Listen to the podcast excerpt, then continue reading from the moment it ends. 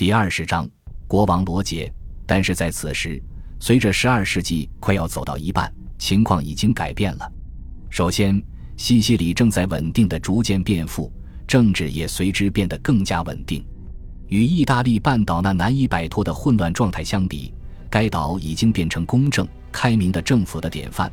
这里的人民和平安宁，遵纪守法，各种族与语言的融合似乎也增强而非削弱了国家的力量，并且因为他声望日隆，越来越多的神职人员、行政官员、学者、商人以及无耻的冒险者都受到了吸引，从英格兰、法国和意大利渡海而来，定居在这个许多人眼里不折不扣的黄金国，定居在这座阳光下的王国，同时。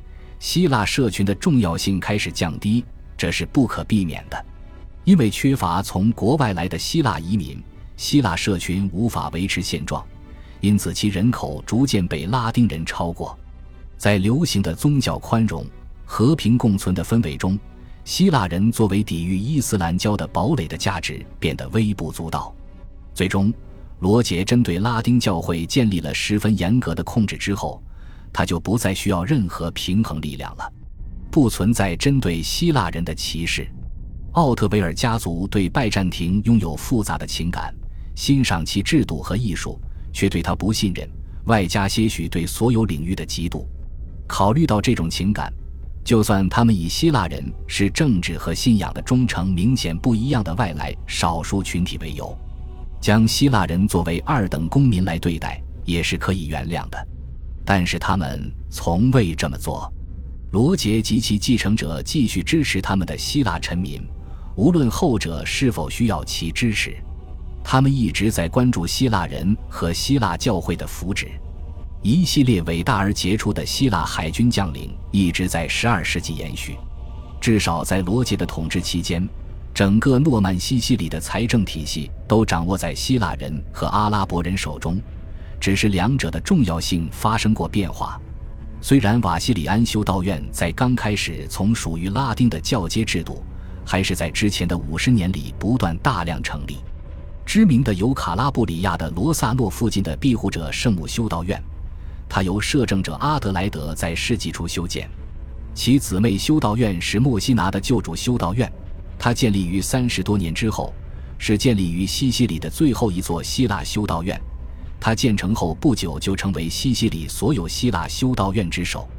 自那以后，王室更偏向于把大笔捐赠给新建的拉丁修道院，如隐修者圣约翰修道院和随后的马尼亚切修道院、蒙雷阿莱修道院。幸运的是，私人赞助依旧在这条路上畅通无阻，因此，王国历史上最杰出的一位希腊人奠基、修建并赞助了一座教堂。这座教堂配得上全西西里希腊教会那壮观的遗产，也是其中唯一一座外表能够与王宫礼拜堂和切法卢主教座堂一较高下的建筑。虽然他的这座教堂最初的正确的名称是海军统帅的圣母教堂，永远的纪念着他的建立者，但是安条克的乔治的历史地位无需用这样的纪念建筑来确保。我们第一次见到他时。他是一位天资过人的年轻黎凡特人，他早年效力于马赫迪耶的奇里王朝的苏丹们，然后投向西西里。后来在一千一百二十三年，利用他完美的阿拉伯语和无人能比的对突尼斯海岸的了解，为罗杰的第一次不幸的北非远征取得了唯一的胜利。自那时起，作为西西里海军统帅的他，无论在陆地和海上，都以杰出的行为为国王效劳。并于一千一百三十二年成为他的国家授予过的最荣耀的头衔的第一位获得者，此头衔就是埃米尔中的埃米尔，高级海军统帅兼王国的首席大臣。尽管他的职业生涯如此杰出，但是不应该认为他对教堂的心思占用了他晚年的时间，减少了他的退休时间。在他赞助教堂的一千一百四十三年，他肯定有五十岁出头。在赞助后的数周里。他率领舰队去非洲进行另一次远征，这一次更加成功。在去世之前，他让西西里的旗帜飘扬在博斯普鲁斯海峡的岸边，带着拜占庭丝绸业的所有机密，大批顶尖的匠人返回巴勒莫。但是，无论伟大的海军统帅的不朽有多么牢靠，有一点对他有些不公平：他的教堂有个更短且常用的名称，这个名称居然纪念的不是他，而是一位逊色的多的人物——马尔图拉努的哥弗雷。此人于一千一百四十六年创立了附近的本笃会女修道院。三个世纪之后，乔治的教堂被合并了。哎，合并的结果没有反映在名称上啊。所以，尽管受到了反对，但是他从此必须被称作马尔托拉纳教堂。我们从教堂的名字再也看不出它的起源了。它的外部模样曾经非常漂亮。一千一百八十四年圣诞节。阿拉伯旅行家伊本·祖拜尔在去麦加朝圣的归途中拜访了这里。他写道：“今天从马尔托拉纳教堂的外面看，伊本·祖拜尔的一项虔诚的祈祷已经差不多实现了。与他同一宗教信仰的人几乎不可能比基督徒对他做得更坏。如果他今天看到正立面，或许已经认不出来了。再看相连的圣卡塔尔多教堂，因为它的三个沉重的小穹顶。”可以准确无误地辨认出它是12世纪中期的诺曼建筑。马尔托拉纳教堂这个所有西西里教堂中的珍宝，与主教座堂或者礼拜堂相对比，已经以笨拙的巴洛克风格装饰了一番。唯有罗马式的钟楼，尽管因为1726年的地震而失去穹顶，却依旧有结构之美，依旧吸引旅行者驻足。教堂已面目全非。为了容纳数量不断增加的修女，教堂在16世纪末实施了一项重建和扩建的计划。这个糟糕的工程在17世纪一直在继续。西墙已被拆毁，从前的门廊和前厅被纳入教堂的主体之中。更不能原谅的是，主后殿所有的马赛克镶嵌画都在1683年被清除了，被湿壁画所代替。十九世纪的所有修复活动所带来的可怕痕迹已经无法消除了，这就是当代的马尔托拉纳教堂的样子。它的东端已经没有了，西边的突出部分也没有了。然而神奇的是，在这两部分之间，古老的乔治的教堂却保留了下来。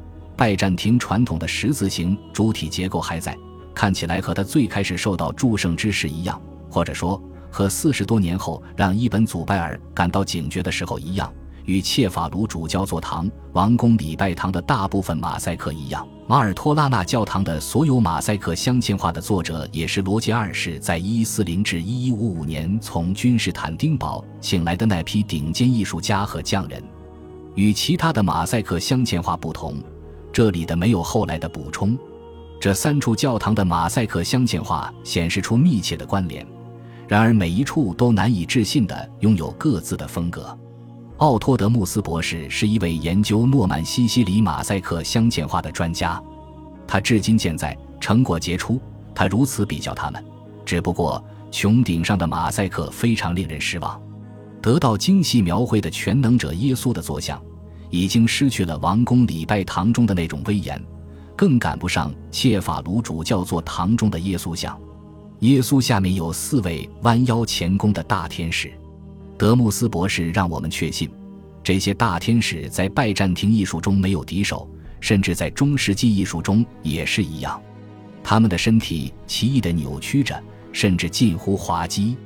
但是如果你把视线放平，看下面的墙壁，东墙画着圣母领报的场景，加百列用一个扭曲的漩涡移动，圣母玛利亚安静地做着纺纱。而神圣的鸽子向他飞去。西墙画着神殿奉献的场景，一侧是身为婴孩的拯救者耶稣张开双臂，另一侧是圣西缅，他们完美的支撑着连接入口和正厅的大拱。在拱顶画着基督耶稣降生，而对面是圣母的去世，他的灵魂像是另一个襁褓里的婴儿，被他的儿子虔诚地托举着。最后，你舒服地坐在某个角落。等四下黑暗，再看教堂中的一切，四周映出金光，熠熠生辉，宛如轻柔的火焰。感谢您的收听，喜欢别忘了订阅加关注，主页有更多精彩内容。